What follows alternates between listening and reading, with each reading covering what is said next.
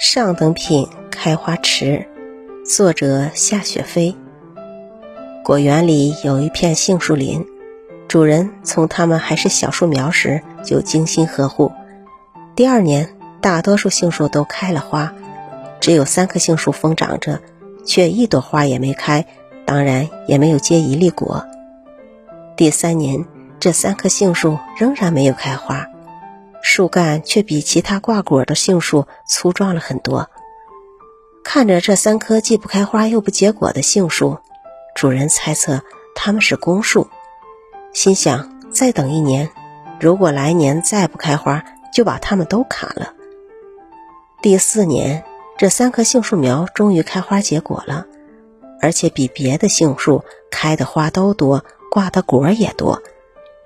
可是主人一捏杏核，却发现。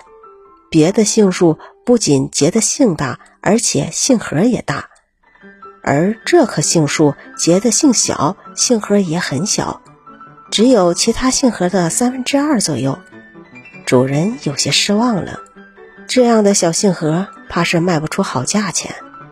主人不由得叹了口气。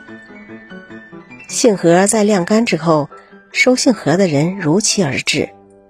主人将那些大杏核拿了出来，称好后，主人又试探地问：“我家里还有一些小杏核，你就便宜些收了吧。”收杏人毫不情愿地点了点头。